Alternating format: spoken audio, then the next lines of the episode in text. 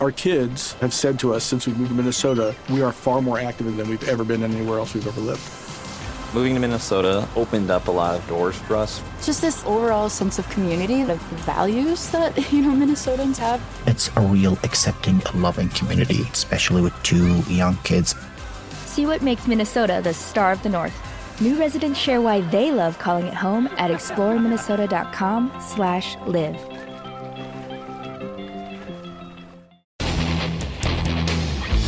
Ciudadanos Informados, informando.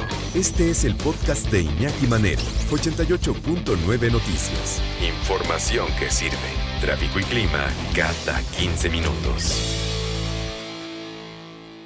Alicia Rábago, que es una experta en temas que tienen que ver con eh, la psicología en distintos niveles. ¿eh? Para es más, yo les voy a decir una cosa. Cuando tengo un problema, yo le, yo le pido un mensajito, le mando un mensajito, le échame la mano porque no sé cómo actuar en este tipo de circunstancias. Es la verdad. Alicia Rábago, gracias por estar con nosotros. Gracias a ti, sobre todo gracias por la confianza, porque pues sí sé que hay unos temas en donde uno se preocupa como padre y agradezco cuando se acercan con la confianza y, y creo que este es uno de ellos, ¿eh? que nos empieza a preocupar esto de la virtualidad que hay y las amistades virtuales o los amigos reales o cuál es la relación que tienen nuestros hijos con estos amigos que no conocemos, que no sabemos en dónde viven, que queremos tener más información y que como padres decimos, ¿cómo que es tu amigo? Pues si cuando yo estaba chico, los amigos compartían tiempo, espacio, momentos, ¿no? Y nos cuesta mucho trabajo entenderlo a las generaciones eh, que no somos análogas y que hemos vivido y hemos tratado de aprender conforme van apareciendo todo este tipo de situaciones. Pero yo sí le pido a los padres de familia que nos escuchan que entendamos que la realidad que viven nuestros hijos hoy es muy diferente a la de a, la que nosotros vivimos y que más vale estar abiertos a escuchar, a no perder eh, eh, lo que creemos como padres, seguir insistiendo, pero también estar dispuestos a, a aprender de lo que ellos nos cuentan. Es que te voy a decir una cosa, fíjate, hace unos días, incluso esta misma semana, platicaba yo con un grupo de adolescentes eh, están entre los 14, 17 años, más o menos en ese rango de edad. Y, ellos me explicaban que sí, efectivamente, las, las relaciones eh, personales frente a frente cada vez son menos y tienen su mundo más metido literalmente en las redes sociales, en general, la que tú me digas, Facebook, Instagram, el TikTok, a veces Twitter, menos Twitter, ¿eh? un poquito menos Twitter, pero ahí figura, y eh, también evidentemente el Facebook. Entonces a veces a nosotros nos cuesta un poquito de trabajo, yo te voy a decir lo que me ha tocado vivir, de repente sí les llego a decir, oye, pero no te aburres de estar todo el tiempo ahí metido, o sea, sal a jugar como nosotros lo hacíamos, a conocer a eso, o sea, no tengas tu vida social ahí metida, porque de repente, pues imagínate qué va a pasar si eso se apaga, te vas a quedar que solo, o sea, la interacción tiene que ser distinta.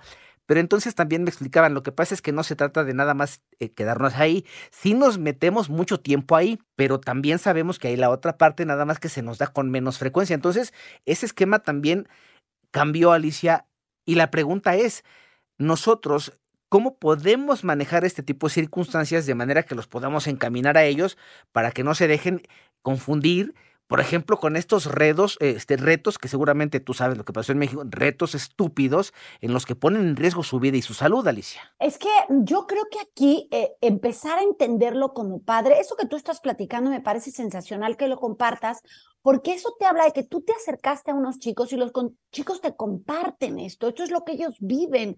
Y ellos te dicen, no, no, es que mi amigo que está en Nueva York jugando conmigo, pues es mi amigo. Entonces, creo que nosotros el concepto como tal que tenemos de amistad, pues hace que rompamos el poder entender cómo va a ser amigo alguien que ni ves, ¿no? Y ellos te discuten, un amigo es alguien con el que compartes gustos, un amigo con el que puedes platicar, un amigo con el que la pasas bien, un amigo es al que le cuentas ciertas cosas, pues ese es mi amigo de Nueva York, comparto el, juego, platico, eh, me la paso bien, o sea, el concepto de amistad se ha ampliado y eso es lo que nosotros tenemos que entender. Ahora, nunca estará de más que haya este seguimiento como padres y hablemos de lo que realmente es un buen amigo. O sea, porque la verdad es que la palabra amistad, ya cuando eres adulto la comprendes hasta, hasta decimos, hay niveles, ¿no? Hay niveles de amigos, amigos al que le cuentas problemas, amigos con los que solo sales a divertirte, amigos con los que pasas un ratito, amigos que conociste en una etapa de tu vida y no has vuelto a ver, amigos que incluso si lo hablamos en nuestras generaciones, estas redes los hemos recuperado porque los habíamos perdido. Entonces, creo que lo más importante de todo esto, Pepe Toño, es abrir un poco nuestro, pues nuestro rango de entendimiento con los adolescentes, pero nunca dejar de hablar de un amigo te respeta en cualquier parte. Tratar de entenderlo porque si nosotros no logramos esta comunicación, Alicia, con los chavos, con estas nuevas generaciones, habrá desafortunadamente alguien que sí logre hacerlo y no siempre son los mejores amigos, no siempre son las mejores personas y sí nos podemos enfrentar ahí a situaciones muy complejas, redes de tráfico de personas, redes de personas que se dedican a la venta y distribución de narcóticos, en fin, una serie de cosas que también están ya metidas ahí, que son sus mundos. Ahora, la pregunta que te hago, Alicia, ¿cómo le podemos hacer? Eh, justamente es esto, oriéntanos, por favor, como padres de familia, para poder acercarnos a ellos, pero ¿sabes qué más importante? Para que ellos nos tengan la confianza de platicarnos que está pasando ahí en su ciberespacio. Importante es esto que, platicas, porque estoy pensando en muchos padres diciendo, es que ya no me escucha, ya no quiere saber de mí, se lo digo y ya. O sea, de verdad que lo hago. Primero, no se rindan, ¿no? Hay que seguir.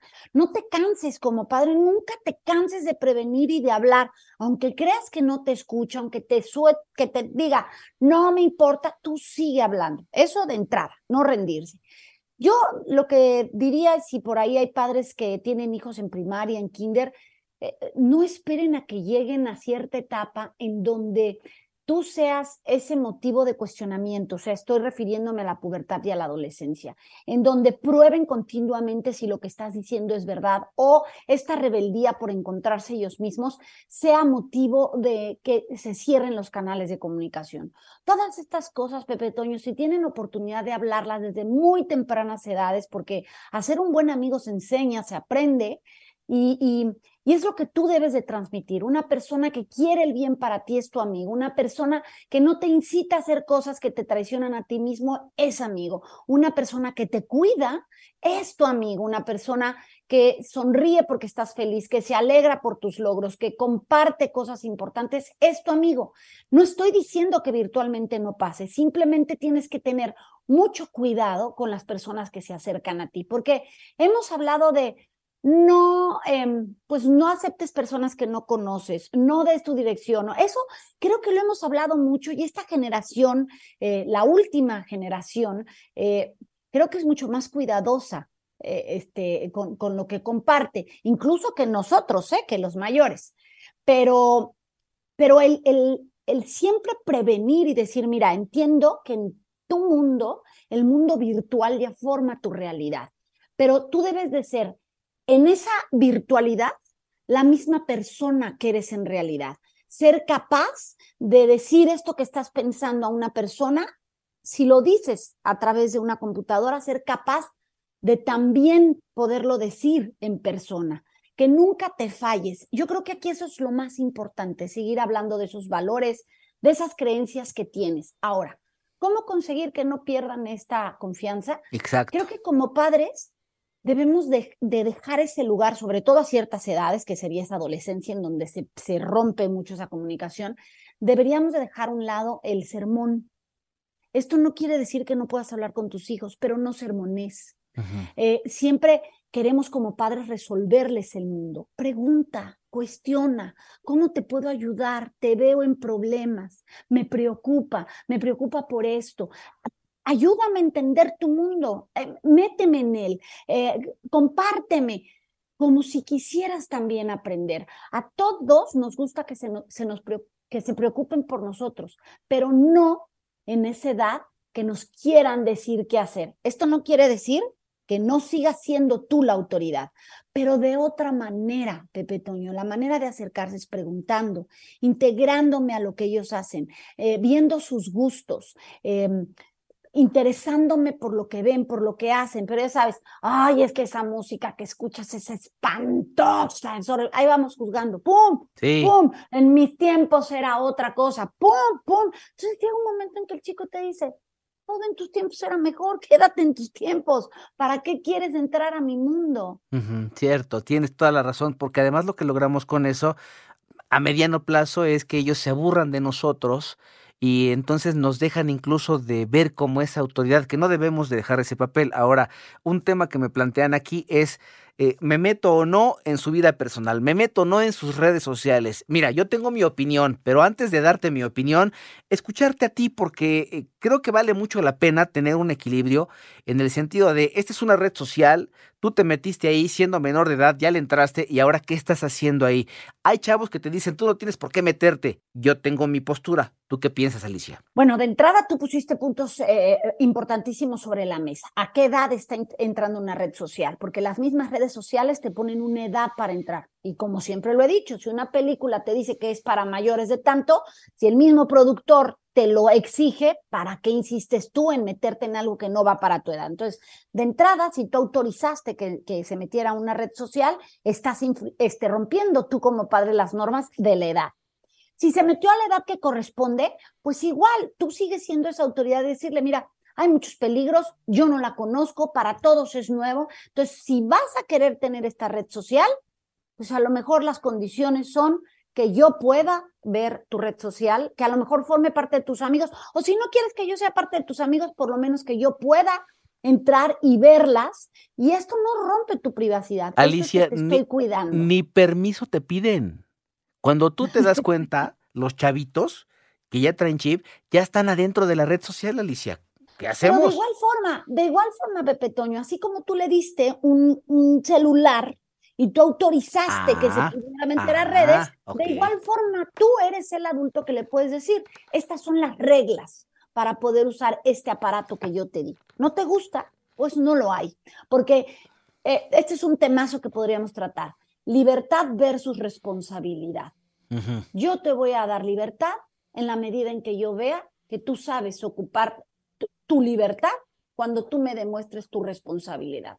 Esto es cuestión de dar y dar. Tú creces, yo también soy mucho más consciente de que te puedo dar libertad. Vamos a hacer una cosa a manera de conclusión, porque ya el relojito me está marcando que nos van a, a cortar. Entonces, yo te voy a dar mi opinión solamente en este tema y tú me dices entonces qué piensas.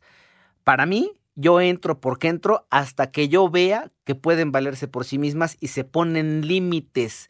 Si ellas mismas empiezan a ponerse límites y decir, no, fíjate que por acá no, porque puede, entonces creo que puedo empezar a hacerme un poquitito para atrás. Antes me vale gorro que me digan que soy autoritario. Yo pienso así.